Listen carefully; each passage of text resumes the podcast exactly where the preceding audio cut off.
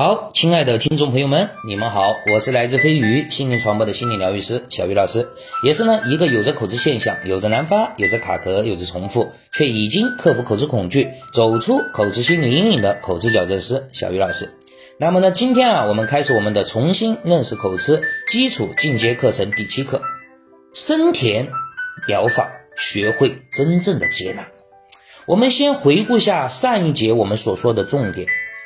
我希望啊，各位最好是拿笔记一下，以便于我们以后的经常性的回顾啊。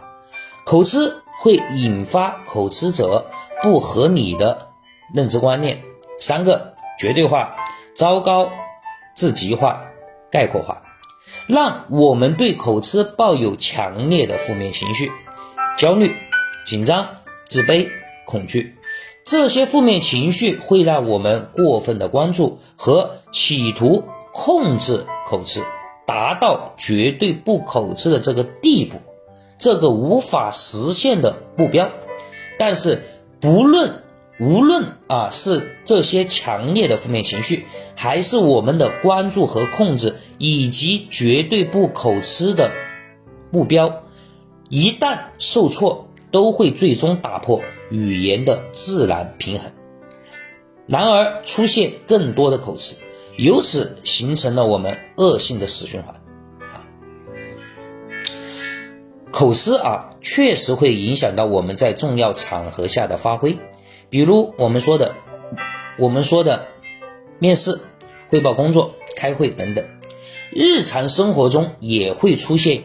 一些因为口吃而出现的尴尬不便的这些场景，但是在这种情况下，口吃患者所出现焦虑、紧张、恐惧，其实是一件非常正常的事啊。所以，我们进入这种焦虑、紧张，或者说过分关，或者说过分关注，或者说我们持续着恶性循环。这也是有可能发生的。那么我们到底要怎么做呢？嗯，通过接纳口吃的行为和情绪，以及与口吃和平共处，来打断认知和情绪行为之间的传递链条就可以了。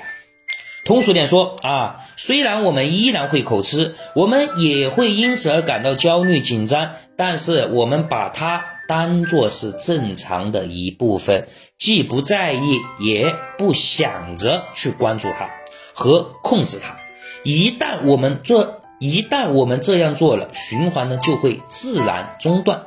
啊，至于怎么去做到，那么这一点就在小鱼的核心课程当中了啊。因为这一课毕竟是一个介绍和重新认识口吃的本质，所以小鱼可以告诉。各位，我们应该怎么样来矫正？矫正的方向是什么？但是具体的课程，特别详细的课程，还是在我们的核心蜕变课里面啊。这里啊，小鱼只跟各位啊讨论一个话题啊，口吃你怎么看待它？它对你的影响就有，呃，就有多大，或者说多小？如果你把口吃啊看成是千金。巨石的话，那么它会压着你喘不过气来，让你寸步难行。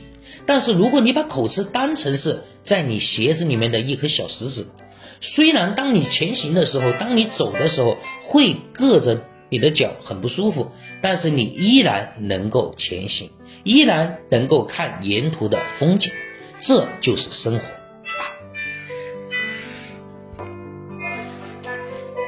但是啊，这里我要提醒各位，切断恶性循环，并不代表着我们就消除了口吃，而是意味着口吃不再会因为过分的关注和企图被控制，从小石头变成千斤巨石了。口吃其实最难对付的一点啊，就是它容易让人误以为，呃，误以为差。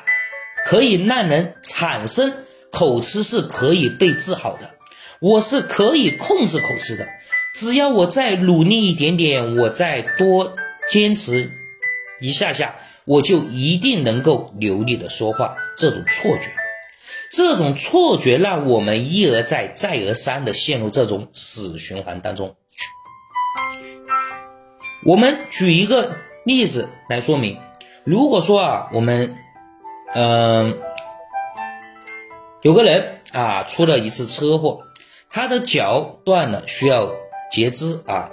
当然呢，作为一个年轻的小伙子，突然间脚断了啊，那么他一定会陷入深深的绝望、愤怒、恐惧、消沉当中。但是你信不信啊？这一类人的话啊，只要通过比较好的指导，通过自己通过自身的心理上的一个调节，他能够很快的走出来。为什么能够很快的？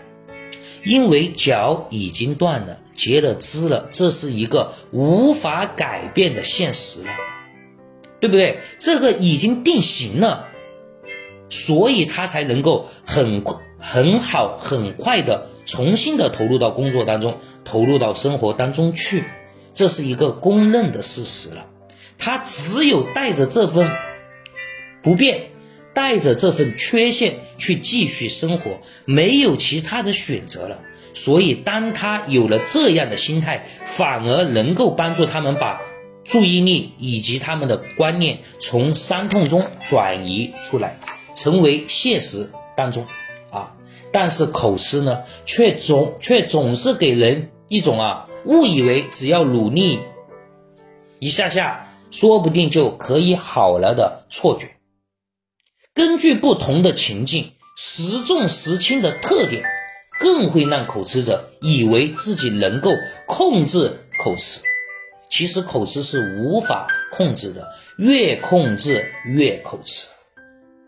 于是我们抱着这样的观念，不停的在原地打转，失去了与现实重新建立连接的这种观念啊。也失去了我们从现实当中去治愈口吃、得到成长历练的这种机会，浪费了许多的时间和精力，最后却什么都没有改变。这个就是我们口吃的现状啊！所以我希望大家可以自身得到一种领悟。